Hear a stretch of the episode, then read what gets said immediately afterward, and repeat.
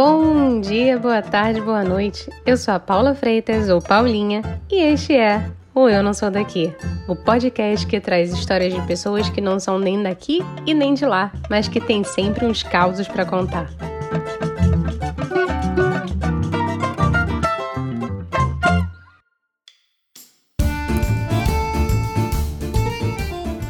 Feliz Ano Novo, galera! Tivemos uma pequena pausa, mas já estamos de volta para seguir com tudo nesse 2022. Vocês estão prontos? A gente tá, ó. Vocês já fizeram aquela maratona e compartilharam os episódios passados com o pessoal? Ó, a gente ficaria muito feliz se vocês seguissem o nosso podcast no Spotify ou onde vocês estiverem ouvindo. Saibam que agora você também pode dar cinco estrelinhas bem ao lado do botão seguir no Spotify. Vai lá, clica aí que a gente te espera. Clicou? Tá bom. Obrigada, viu? Agora vamos pro papo de hoje.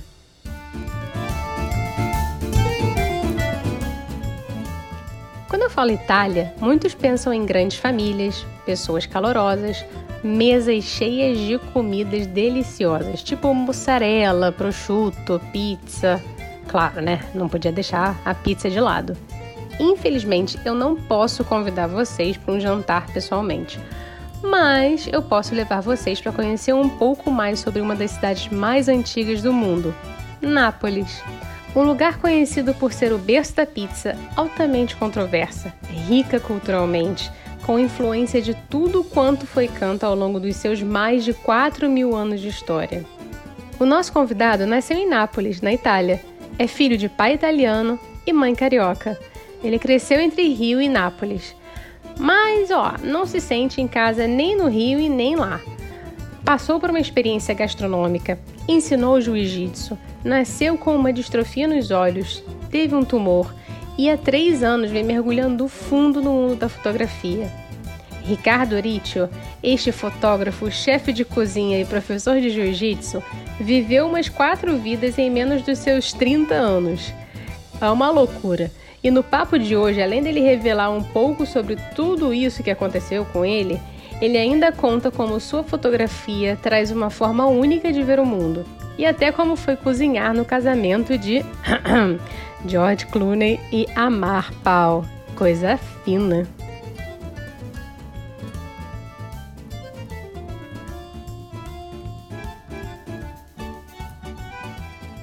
Ricardo, seja muito bem-vindo ao Eu Não Sou Daqui, você que não é de lugar nenhum, mas é de toda parte. Então, bora lá começar do começo. Quem seria Ricardo por Ricardo ou Rick por Rick? Como você preferir. Então, é...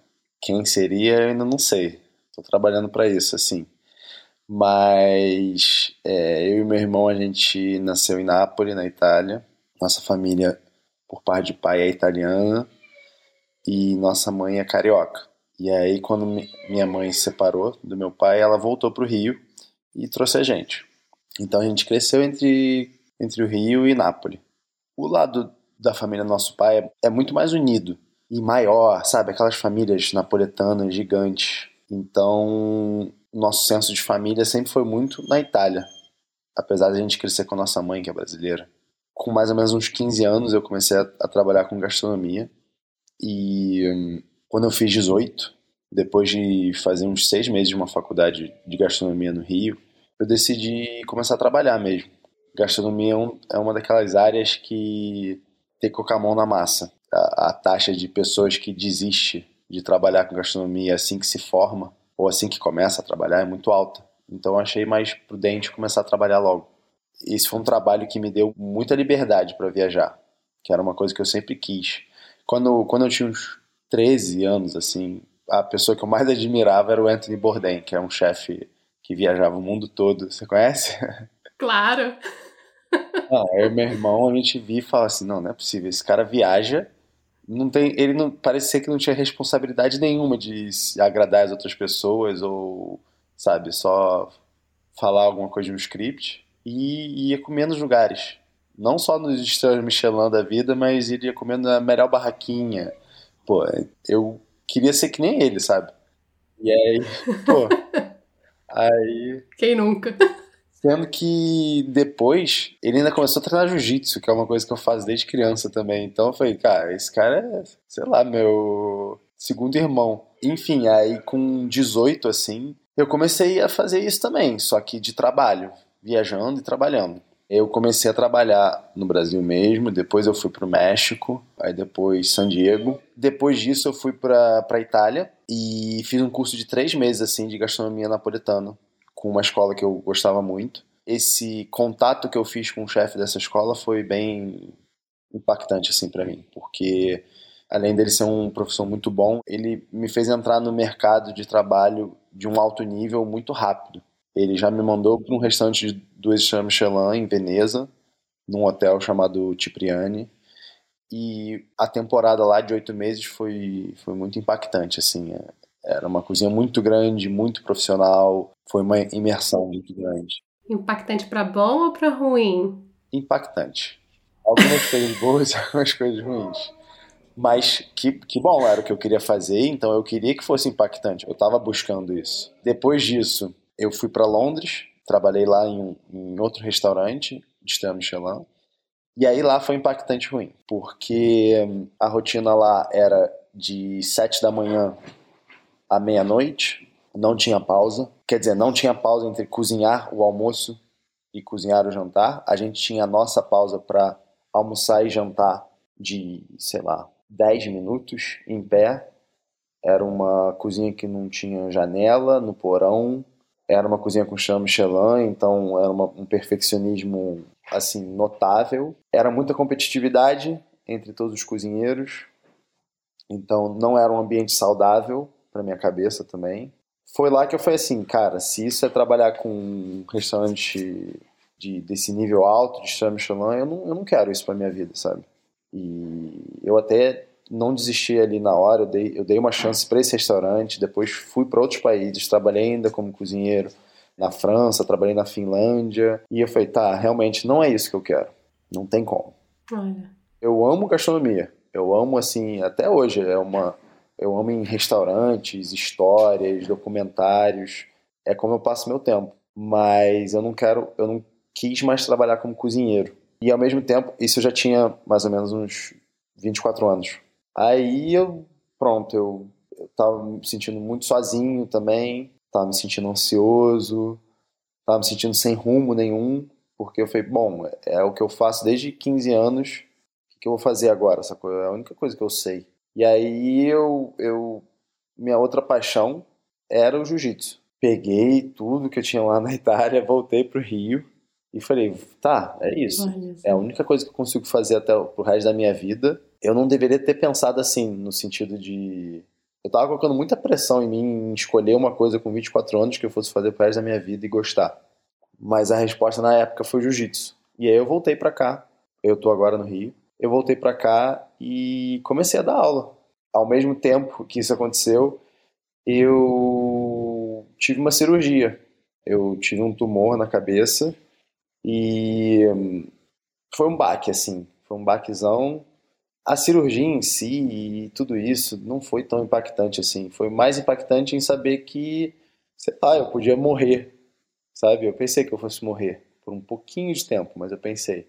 E logo em seguida, depois de três semanas da, da operação, eu tive trombose, aí alguns coágulos subiram, eu tive embolia pulmonar, infarto pulmonar, e aí eu fiquei mais 12 dias no hospital, esse foi pior do que a cirurgia. Porque esse foi realmente um, um susto, sustão assim. Aí, logo que isso acabou, assim que acabou, eu já sabia que eu não ia mais trabalhar com jiu-jitsu. Porque eu falei, pô, eu amo isso, mas não, não tô me sentindo, sabe, com frio na barriga, com essa intensidade de fazer uma coisa que eu amo. E eu falei, tá, eu tenho 24 anos, mas claramente dá pra ver que eu morro também. Então eu não. Eu quero morrer fazendo uma coisa que eu, que eu me sinta completo. Uma semana depois, um amigo meu pediu para eu comprar uma câmera para ele, quando eu fosse na Itália. E aí eu voltei, voltei para Itália, fui visitar minha família depois dessa cirurgia e comprei essa câmera para ele e comecei a usar. Cara, nisso que eu comecei a usar, eu falei, nossa, Isso é muito bom. Isso é muito bom. Foi a primeira vez, Ricardo? Você não, você não tinha fotografado antes na sua vida? Cara, nunca tive nenhuma relação com nada de arte, nunca bati nenhuma foto, a não ser com celular, às vezes de comida, assim, prato. E para mim foi muito impactante, porque. Então, outra parada. Eu nasci com, com um problema nos no meus olhos chamado Stargardt. É um problema na retina, uma mancha na retina e é degenerativo. Então, tem duas coisas aí. Primeiro que desde criança, todos os médicos, todo mundo da minha família sempre falava: "Ah, o Ricardo não pode ser médico, o Ricardo não pode trabalhar como arquitetura e tal, que é engenheiro". É verdade, tipo, se eu fosse fazer um prédio ia cair, porque eu não, eu não consigo ver os detalhes das coisas, as coisas pequenininhas, eu vejo embaçado. Esse problema nos olhos não melhora com óculos. Então, eu vivo assim 24 horas com esse problema de visão. E ele é degenerativo, vai piorando e tal. Então, sempre teve essa questão da visão na minha vida, sabe? Todos meus amigos sabem disso, uhum. todo mundo que cresceu comigo. Então, quando eu comecei a fotografar e eu gostei, foi um, um clique assim de rebeldia muito bom que eu adorei ter na minha vida, porque era coisa de maluco, sabe? Tipo, tem gente até hoje que não sabe disso que eu não sabe tipo que eu estou trabalhando como fotógrafo e aí eu falo e eles falam assim, não, mas como assim você está trabalhando como fotógrafo? É um, é um choque. E eu gosto porque é um desafio e ao mesmo tempo é o que eu quero fazer, é o contrário assim de uma coisa sensata que você vai fazer pro resto da vida. É o que eu estou fazendo agora e é o que eu gosto muito agora e faz muito sentido. E é isso, é agora eu, eu tenho três anos e meio que eu mergulhei assim de cabeça nisso e só para finalizar essa timeline assim de vida eu dois anos e meio fui para dois anos e meio atrás eu fui para Paris fiz um curso lá de fotografia documental com uma agência de fotografia e hoje em dia eu trabalho com isso e, e é isso essa é uma timeline assim bem resumidinha Cinco, cinco vidas em uma só. É. Vai. É, eu comecei a fazer a, a, eu comecei a fazer psicóloga em janeiro. Tem umas horas que ela fala assim, tá, Ricardo, a gente vai ter que sentar e escrever isso no papel, essa timeline, porque eu tô me perdendo aqui. Porque eu acho que o que aconteceu foi o seguinte, começar a trabalhar cedo, finais de semana e tal, eu não larguei a escola nem nada. E ao mesmo tempo, essa já que a gente estava crescendo entre Brasil e é, é, Rio e Nápoles, depois começar a viajar foi muito intuitivo, então foi muito intenso também desde o início ir para lugares muito longes que eu não conhecia nada e trabalhando já. Então isso acho que aumentou a, o grau de intensidade da, da, das coisas. Isso você acha que virou um pouco também um pouco mais difícil, porque no fim das contas você sua mãe está no Rio, teu pai, tua família está em Nápoles. Ao mesmo tempo, por mais que a viagem seja intuitiva, no fim das contas, qualquer lugar para onde você for é sempre um lugar novo, né? Inclusive os lugares que eu cresci. Eu tenho 28. Dos últimos 10 anos, eu fiquei aqui uns dois anos e meio, aqui no Rio. Então, por exemplo, para mim, ir para o Rio, para Nápoles, é, é uma descoberta grande ainda no sentido de eu, eu não me sinto em casa nessas duas cidades. E eu não me sinto em casa em lugar nenhum praticamente. É, é uma coisa que eu busco com o meu trabalho de fotografia. Porque quando eu estou na casa da minha mãe eu me sinto acolhido claro mas é a casa dela. Quando é na casa do meu pai é a casa dele. Em Nápoles a pessoa bate o olho em mim e fala assim esse cara não é daqui por quê Pô, porque eu sou muito diferente das pessoas de lá sacou? É, do jeito que eu me visto, o jeito que eu falo, as coisas que eu faço. Eu sou diferente, assim, é, é nítido. Eu não sei explicar porquê. Mas se você for entrevistar um napoletano 100%... Doc. é, Doc. É, ele vai falar que o Ricardo não é napoletano 100%. E, e tá tudo bem. Eu não estou tentando ser napoletano 100%. Mas essa questão de se sentir em casa é uma coisa que, pô, eu trabalho muito, porque eu não me sinto em casa. E essa dualidade de ter crescido entre dois lugares foi, foi muito forte. Foi muito forte porque a família era, era diferente na Itália e no Brasil, e os valores eram diferentes. As duas cidades, todo mundo que já visitou Nápoles e Rio vai te dizer que são cidades intensas. As duas cidades são muito intensas, mas são intensas de jeito diferente. E isso trouxe esse contraste muito grande, assim. Tanto que quando eu comecei a fotografar, eu fotografava só de preto e branco. Porque todos esses contrastes da, da, da, da minha vida que eu estava te falando combinavam muito com preto e branco, sabe? O problema de visão, que é o é, é, enxerga ou não enxerga? Sabe? Tá nítido tá embaçado? Nápoles ou, ou Brasil? Tudo isso é combina muito com preto e branco. Porque o preto e branco é tipo, tem luz ou tem sombra, sabe? Ou é a intensidade da sombra, do preto, ou a, aquela nitidez do branco. Enfim, foi uma coisa que combinava muito com, com o que eu estava passando, o preto e branco. Hoje em dia eu estou experimentando com cor. Eu estou achando fascinante você descrever assim Nápoles tão diferente do Rio, porque eu não sei se é porque eu moro em Milão, mas na minha. E eu nunca fui a Nápoles. Eu sei que é uma heresia, eu sei que eu estou pecando, eu peço desculpa. Se eu soubesse disso, eu nem aceitava esse convite desse podcast. Pô, a menina mora em Milão e nunca foi em Nápoles. Tudo bem, vamos continuar. A vergonha. Ai, meu Deus, e agora? O que, que eu faço? O que, que você ouviu falar de Nápoles? Cara, eu ouvi falar, assim, é tudo muito estereótipo, né? Então é muito. Enfim, é muito for forçado de certa maneira, né? Mas a ideia que eu tenho é que seria uma coisa, pelo menos pelo que eu ouço, é que seria uma coisa muito mais parecida com a gente carioca ou do Rio de Janeiro, né? Aquela coisa do, da informalidade, do falar alto, do da malandragem, sabe? Eu, eu, então, na minha cabeça, era uma coisa. Então, ouvi você falar, eu queria até que você me explicasse um pouco melhor essas diferenças, até de valores. Você falou que até os valores são diferentes, o que eu tô achando assim. Cara, minha cabeça tá. Então, é. Engraçado, porque a gente pensa, na... a gente brasileiro, eu tô me separando do meu, meu lado napoletano a gente pensa que a Itália é um lugar de muito amor. E é, mas é um lugar muito racista também.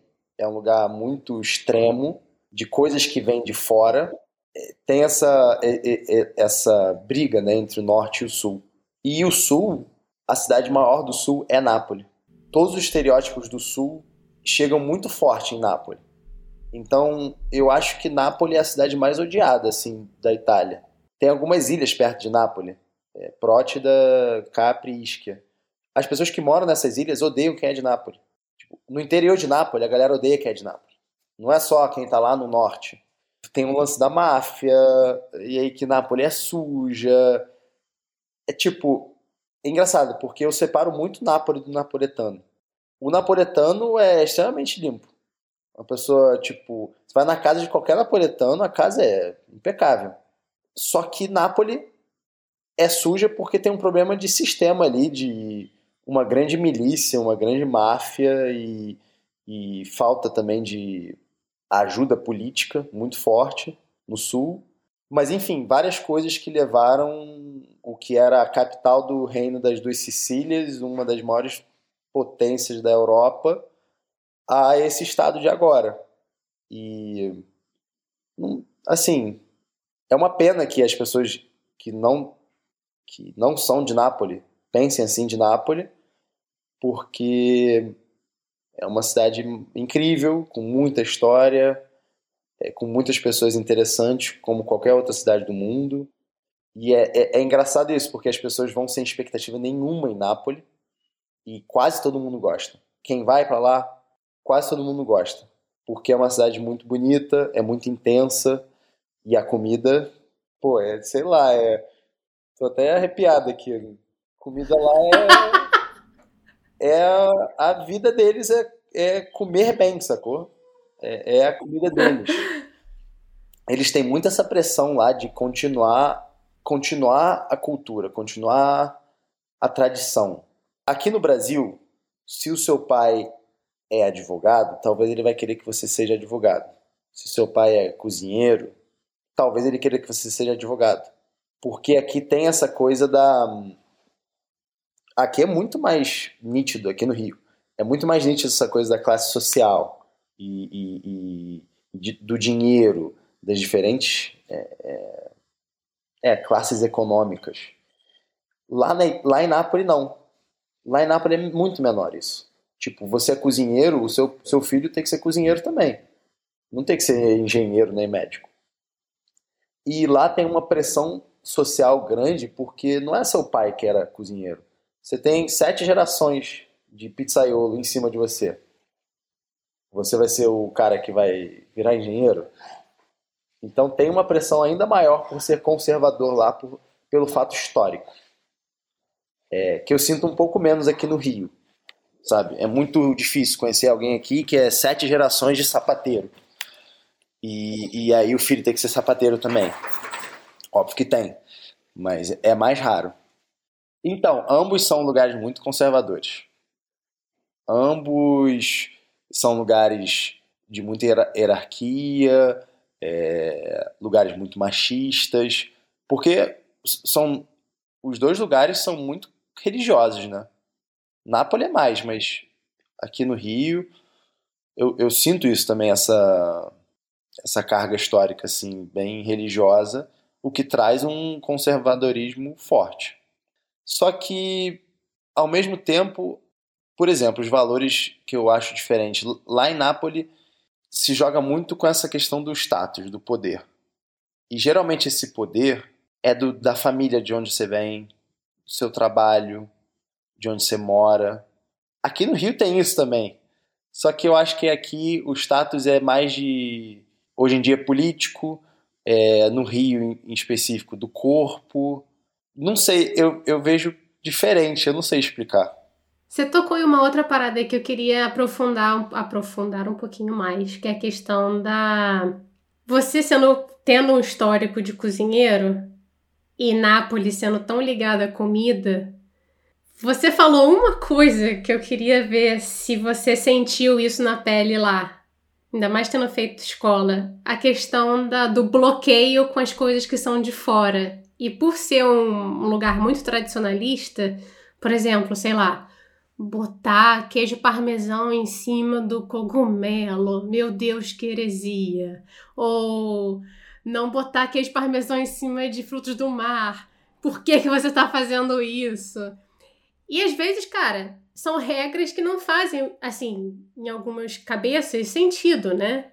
Porque você pode experimentar. Se sentiu que você não podia experimentar certas coisas por causa desse tradicionalismo ou tô viajando na batatinha? Então, esse tradicionalismo lá é muito mais forte.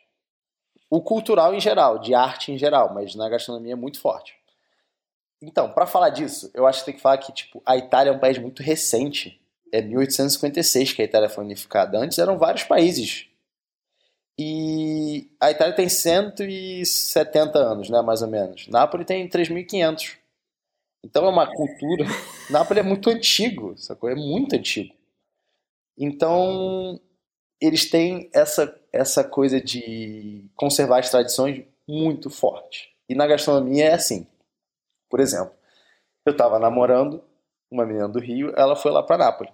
A gente foi no restaurante, não deu outra. Espaguete com frutos do mar, Aí ela pediu parmesão. Aí ela falou, posso pedir? Eu falei, tá, eu não vou, eu não vou traduzir para italiano, você que pede, eu não vou pedir aqui não, eu conheço a galera aqui. Porra. Aí ela foi e pediu. Aí a, gar, a, a, a garçonete já olhou e, tipo, é, é, não concordou com essa, com essa proposta. Foi lá para dentro. Voltou pra mesa. Voltou pra mesa e falou assim: o chefe falou que tem parmesão sim, só que ele não vai dar não, porque não se bota parmesão no frutos do mar. e aí, é isso, sacou? A galera lá, é, ela é, é, muito específica do que, que você tem que comer, em qual hora, em qual é a receita e se não for aquela receita, vai ser muito mal visto lá. É, a galera de Nápoles agora tá começando a comer sushi. Só que a gente está em 2021. Foi a única comida bem aceita assim, de fora, porque é peixe, frutos do mar, peixe cru, que já se comia lá em Nápoles.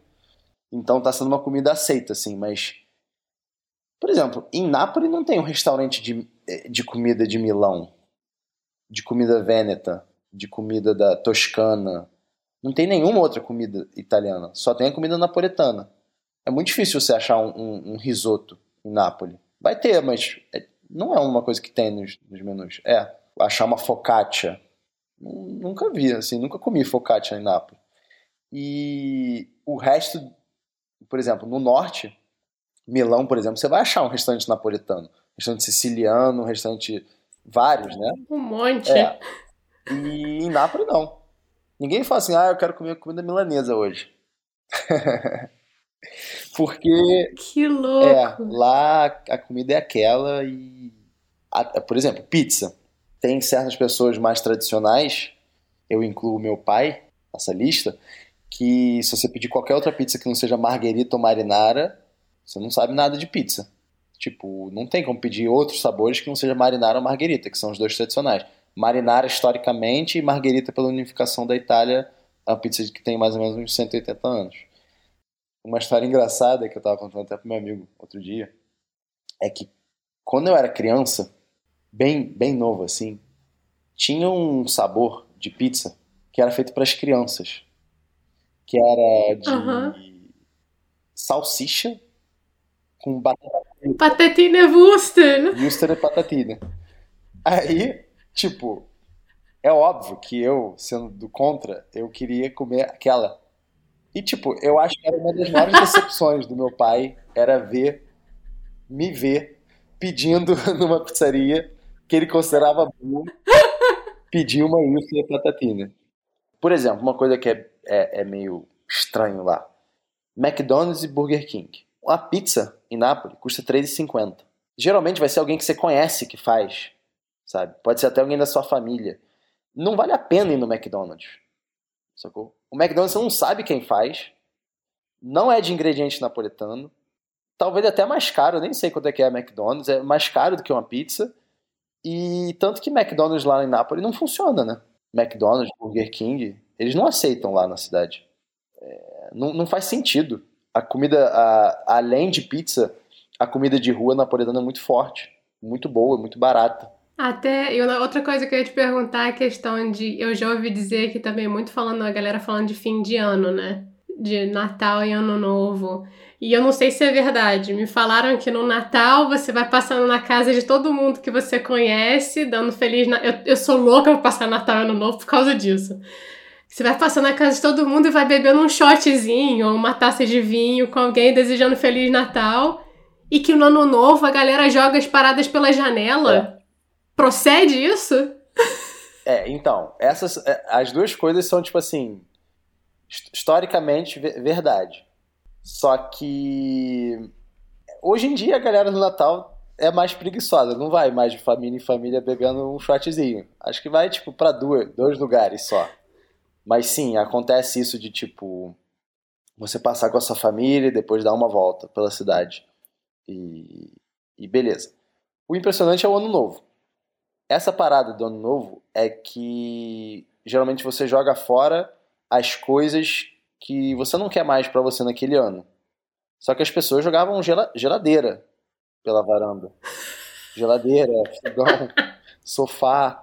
Tanto que até hoje, em Nápoles, é proibido você andar na rua no ano novo entre meia-noite e uma da manhã, uma e meia. Porque é muito perigoso. É claro, hoje em dia não é todo mundo que fica jogando sofá fora da janela. Não acontece, não rola mais.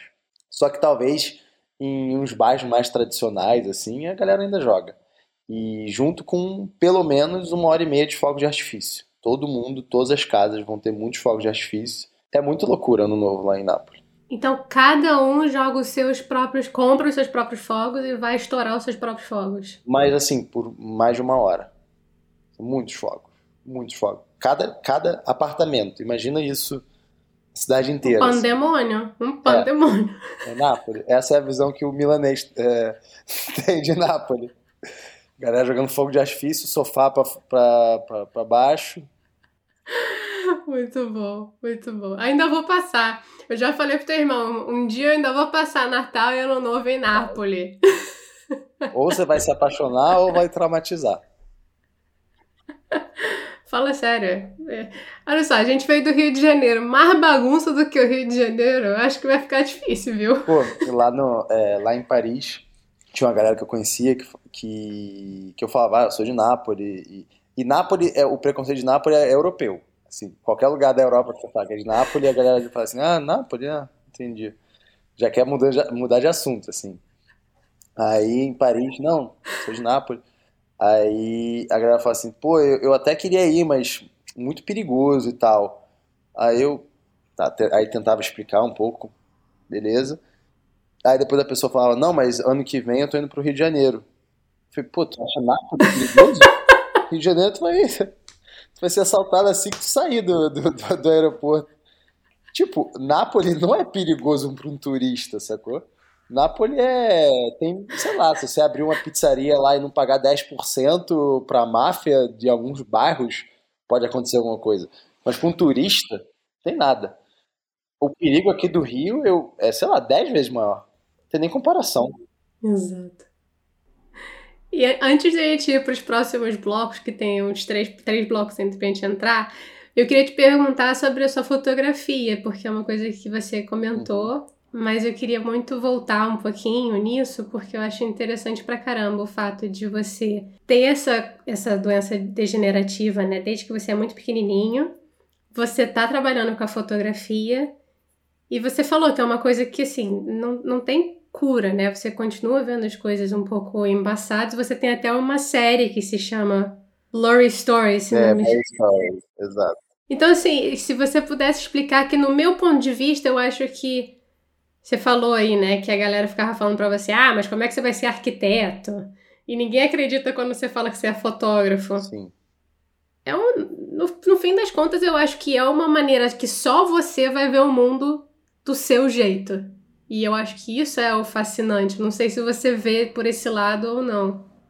É, fotografia é incrível, né? Porque hum, mesmo se você não quiser, eu acho que se fala assim, mesmo se você não quiser ser você nas fotos, vai ser você nas fotos, sabe? E, e todos os, os, gêneros de fotografia, até retrato, se tira o retrato de alguém, você acha que está retratando alguém, você está meio que contando a história sua, mais do que daquela pessoa. Pode ter o um meio termo, mas é, é sempre mais, mais sua. E a fotografia está sendo para mim um jeito de, de, de achar aquela casa que eu estava falando, sabe, para você antes, de, de achar meu lugar, assim, eu tiro um pouco foto de tudo, sacou? Porque eu me considero curioso em muitas coisas, assim. Então, eu quero tirar retrato, eu quero tirar foto de moda, eu quero tirar foto de rua, paisagem, tudo, sacou? Porque eu gosto um pouco de tudo. Então, a fotografia está sendo esse é, essa ferramenta assim para essa exploração e, e lá em Paris, agora nesse curso, foi muito nítido, com todos os fotógrafos criticando muito nosso trabalho. É, a França é conhecida por ter assim professores mais no meio da arte, bem duros assim, e, e, e não tem problema, mas ficou bem nítido que eu, eu tinha que fazer uma coisa pessoal e íntima e, e não só, ah, eu, eu gosto disso aqui, eu vou lá ver é, que, que vai dar. E hum. sim uma coisa mais pensada assim, tipo, o que que é, eles falam isso direto, é, what is your unfair advantage? Tipo, o que que você tem, o que que só você tem? Não vai ter uma coisa que só você tem, mas o que que assim, filtra bem, sabe? O que que o, o, o Ricardo pode trazer pro, pro, pro público dele que é muito íntimo e único e original? Sabe? E geralmente é, é ou alguma coisa que você é, ou é alguma coisa que você se interessa muito e poderia passar muitos anos fazendo aquilo. E, e, e, esse trabalho vai se aprofundando. E aí eu falei, bom, eu vou fazer uma série de, de fotos sobre, sobre a cegueira. Entrei em contato com pessoas, associações, amigos de amigos, e aí fui conhecendo essas pessoas, algumas que tinham a mesma o mesmo problema de vista que eu, só que mais avançado. Fui passar um tempo com essas pessoas e ia para casa deles, jantava, a gente virou amigo. Tirava retratos dessas pessoas e, e depois eu tentava reproduzir um pouco muito subjetivo, né? Mas eu tentava reproduzir o que eu achava que eles viam. Porque quase todo mundo que é cego fica cego, não, não nasce cego. Então, eles têm algum, alguma noção de visual, eles têm alguma coisa para se segurar quando eles vão imaginar depois, quando ficam cegos. E aí eu tentava fazer essa, essa interpretação, baseado no, no que as pessoas me falavam e, e, como eu via que essas pessoas se comportavam.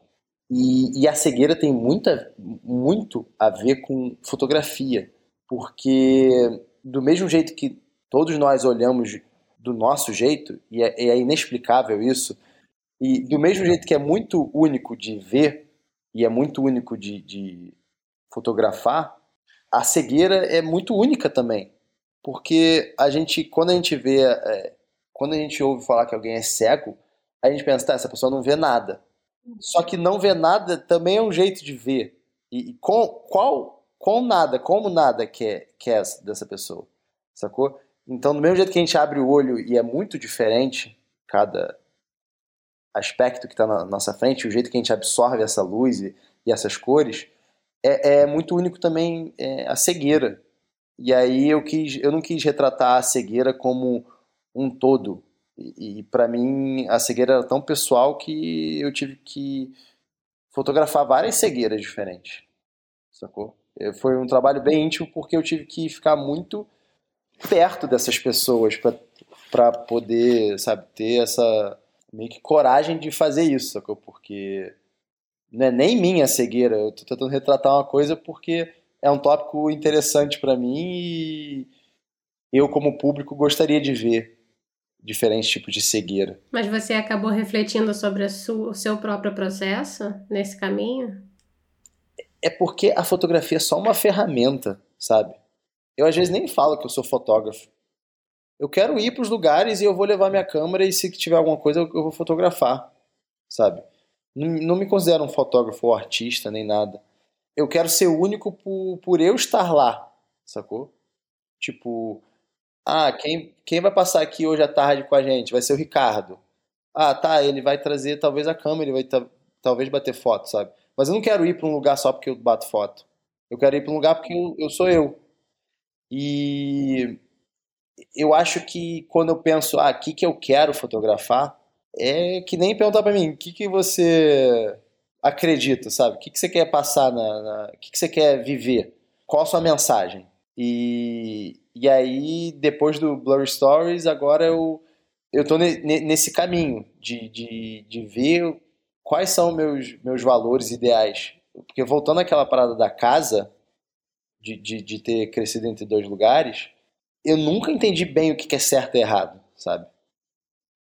É, minha mãe é uma pessoa extremamente emocional, meu pai é o auge extremamente racional. Nápoles e Rio, para mim, sempre foram muito diferentes e essa dualidade, assim, de, de, de, dois lugares, sei lá, você ouviu uma coisa no Rio de Janeiro, a gente ia para Nápoles e a pessoa fala, não, nem sabia daquilo que a gente estava falando. Tipo, nunca nem tinha pensado naquilo. Então a gente falava assim, caraca, tem outro jeito de viver. Não é só o nosso jeito aqui do Rio, que é o, o jeito certo. E até as, as coisas que a gente pensa em outro país, em outro lugar, a pessoa nem sabe daquilo. Então, tipo, aquilo não é uma realidade um, um fato, assim. Esse contraste, eu trabalho até hoje isso muito, assim. Então, agora é o momento chamado Momento Chorrindo, que é o momento rir para não chorar, que é onde eu te pergunto, Ricardo, se você tem alguma história de gafe, perrengue, aquele momento que você ficou, putz, grilo, não acredito que isso aconteceu comigo. Se foi em Nápoles, menor, melhor ainda. Se for, se não for em Nápoles também, Tá valendo. Então, uma parada que eu que acho que ia contar bem essa diferença entre o Rio e Nápoles, que aconteceu muito recente, e apesar dos dois serem muito conservadores, eu acho que Nápoles ainda é mais assim, é mais enraizado tudo, assim, a história e tal. eu tava com um problema na minha câmera analógica. E aí procurei alguém para resolver esse problema. E um amigo meu que é fotógrafo falou: Não, tem esse cara lá, que ele é um velhinho, ele abre de vez em quando. Aí a primeira coisa engraçada já é que no Google os horários de abertura dele eram segunda, terça e sexta, de 11 da manhã até meio-dia e meia. Ele só abria uma hora e meia, três dias da semana aleatórios. E é, tipo, super napolitano isso já. Aí, beleza, eu consegui em uma dessas frechas e eu cheguei lá e era um cara velho e o pai dele. Tipo, o pai dele nem falava, assim, muito velho. E eles tinham um lugar muito pequenininho e o, o pai consertava relógio. Uhum. Orologiaio. Que, tipo, essas coisas na Inápolis ainda tem muito forte, assim, de pessoas que fazem uma coisa só da vida e a família toda vai fazer aquilo. E o filho tinha se especializado em câmera. Aí beleza, eu deixei minha câmera lá, não sei o que. Aí eu perguntei, pô, tem como deixar a minha a mochilinha da câmera só pra, pra não quebrar e tal? E aí ele já tipo, se sentiu super ofendido que eu dei essa ideia, porque ele falou, você não confia na gente, a gente tá aqui trabalhando há, há mais de 250 anos, consertando câmeras e relógios, não sei o que. Eu não, eu só quis dizer que é, que eu prefiro deixar na, na, na, mochila, mas não tem problema, desculpa, não sei o quê. E, e esse era o, o, filho. O pai tava com ódio já de mim. Aí, não, ele me, me esculacharam, assim. O cara falou, pô, eu tô trabalhando numa laica de ouro. Como é que você acha que essa tua câmera aí da pós Segunda Guerra Mundial é, vai, vai me dar algum problema? Não sei o que, eu sou conhecido. Aí meteu essa, aí eu já fiquei tipo, super sem graça.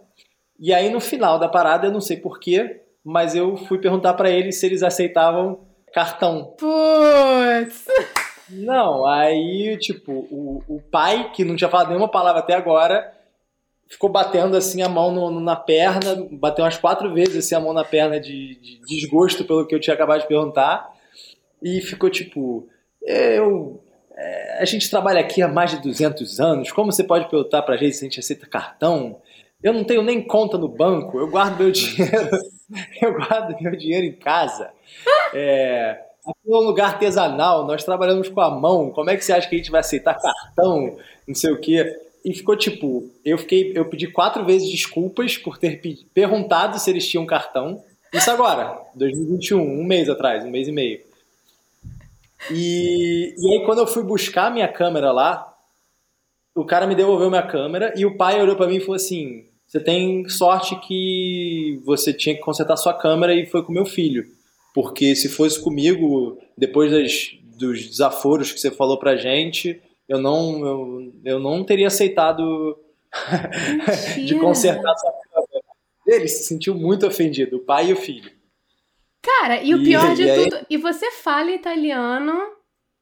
Sim. Fluentemente, eu, eu imagino. Eu tava falando napolitano com eles.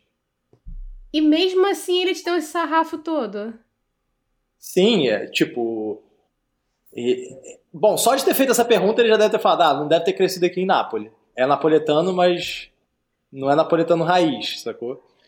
E, mas o cara é realmente um dos melhores assim que eu já vi de consertar a câmera e é só o jeitão napoletano que é assim. Caraca. E aí, já que a gente tá falando sobre Nápoles, achei que ia ser uma boa história. Com certeza. Agora você vê, né? A questão do, a questão do cartão. Já é na Itália inteira um grande dilema de pagar com cartão. Eu imagino que em Nápoles ainda seja ainda maior o dilema, né, de é, pagar. esses aplicativos, Uber. Imagina se passar, certo, fazer um Pix, eles iam surtar. É, não, vai ser a coisa mais revolucionária do sul da Itália desde ter colocado mussarela em cima da pizza. Cara, é, Nápoles é foda. Por exemplo, Nápoles, é, lá não tem Uber, né? É só Milão e Roma que tem Uber. E mesmo assim eu acho que é ilegal, sabia? Eu acho que não é legalizado, eu acho que não pode ter, na verdade. Tem assim, né, de chava, mas não pode ter, eu acho. Eu sei de um dado que, é, sei lá, Roma tem 5% de taxa de desemprego, que na Itália eu acho que é considerado super alto e tal. Nápoles é 30 e poucos. Mas não é porque tem 30 e poucos por cento da população desempregada, é porque lá é tudo em cash. É tudo no black. Não vale a pena pagar os impostos, aí vira uma bola de neve. Tanto que, tipo, é a cidade da Europa com mais taxa de desemprego, mas na verdade não, todo mundo que eu conheço lá trabalha, sabe? Uhum. É só porque não é declarado. Sim. E lá na Nápoles também dizem que é a cidade na Europa com mais refugiados não oficial. Porque é muito fácil de entrar e você vai ganhar em cash. Então é perfeito para quem tá ilegal. Olha. É bem assim. É isso. Adorei a história. cara, é fogo. Não, você não precisa ver a cara, a cara do velhinho de desprezo. Tadinho. Sério, se ele fosse mais jovem, ele ia ter me enforcado, assim. Tipo, ele ficou batendo a mão na, na coxa, assim. Foi muito engraçado. Vamos agora de Momento Bate-Volta, também conhecido como Momento Marília Gabriela, que é onde eu faço umas perguntas vapt-vupt pra te botar em dificuldade. Você tá pronto? Né? Vamos, vamos ver.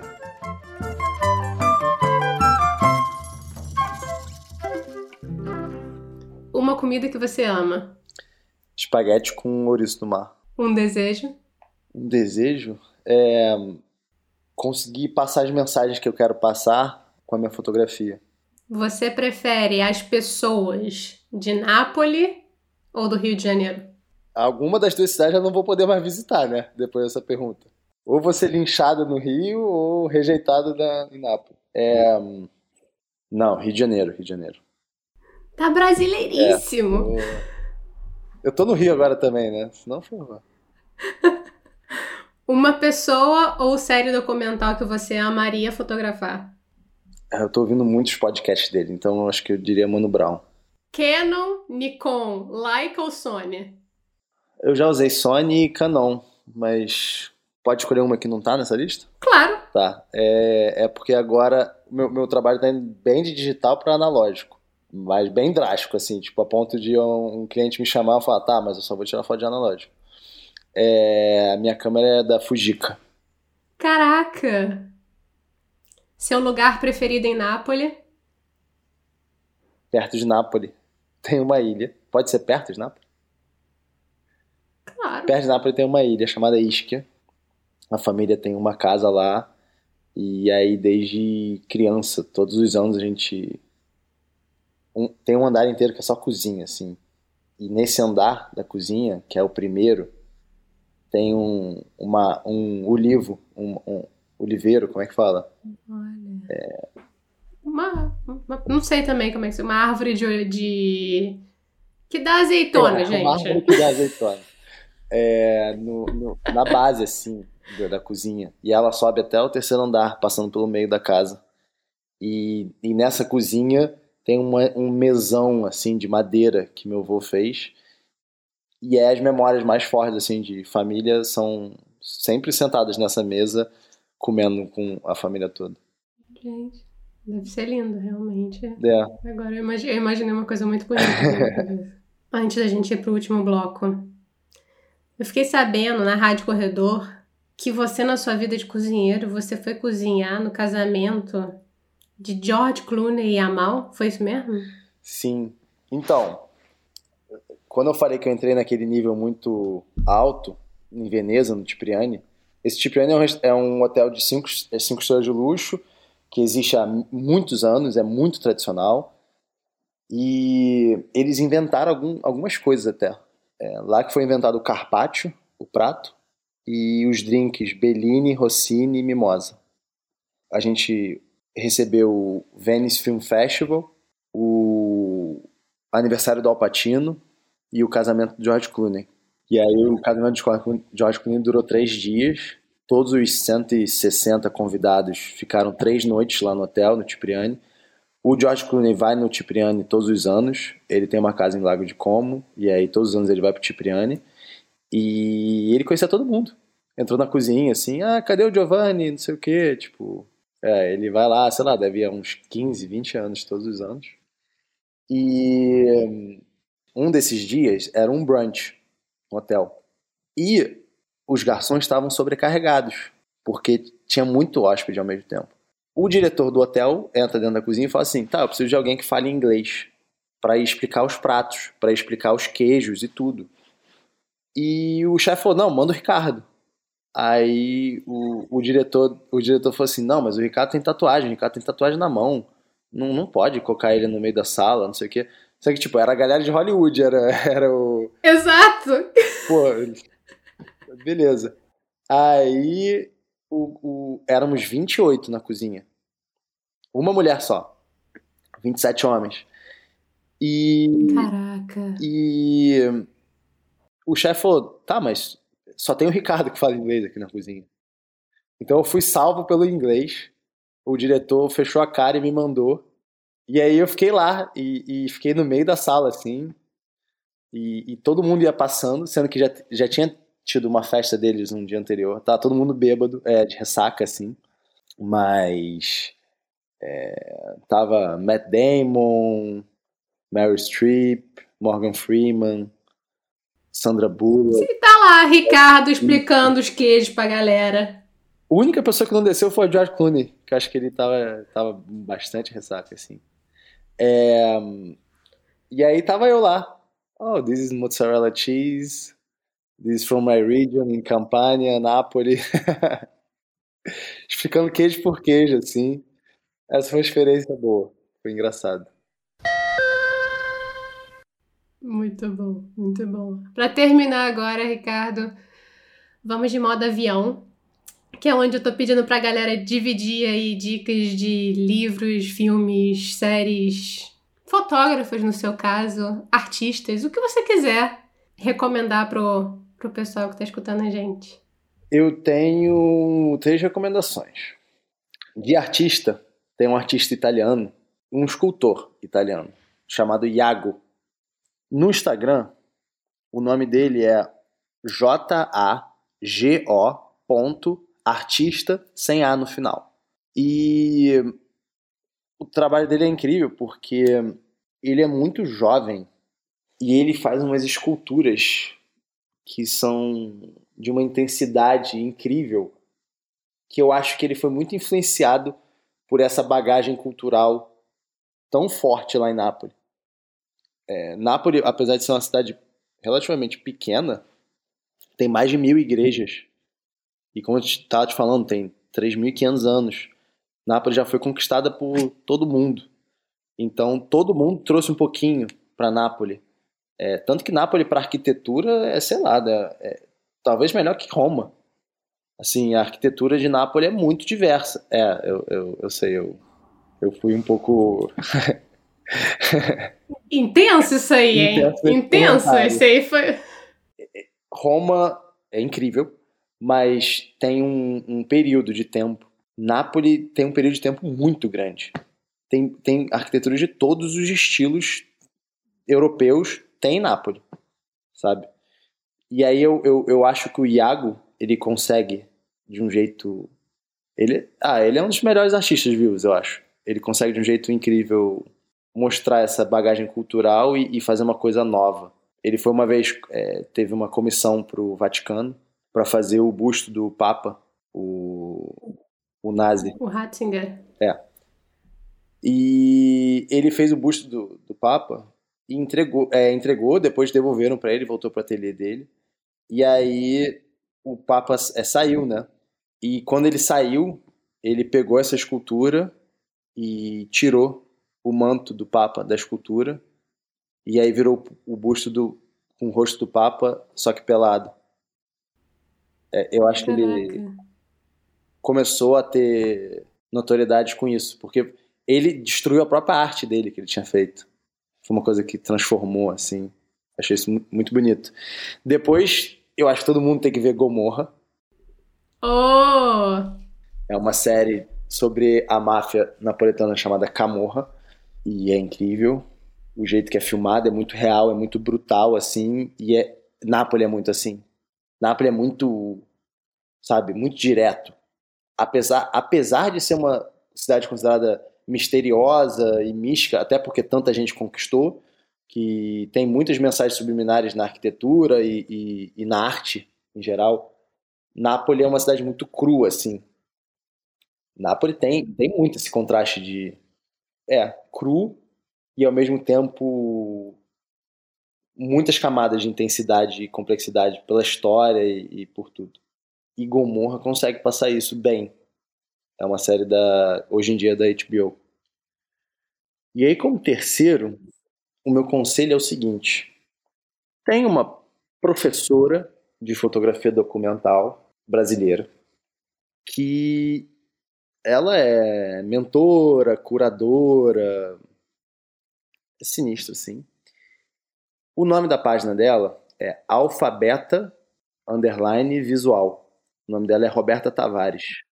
Ela tem esses pequenos vídeos falando sobre, sobre fotografia, sobre fotografia documental. Ela vai muito a fundo nesse aspecto. Ela mostra o trabalho de várias pessoas interessantes.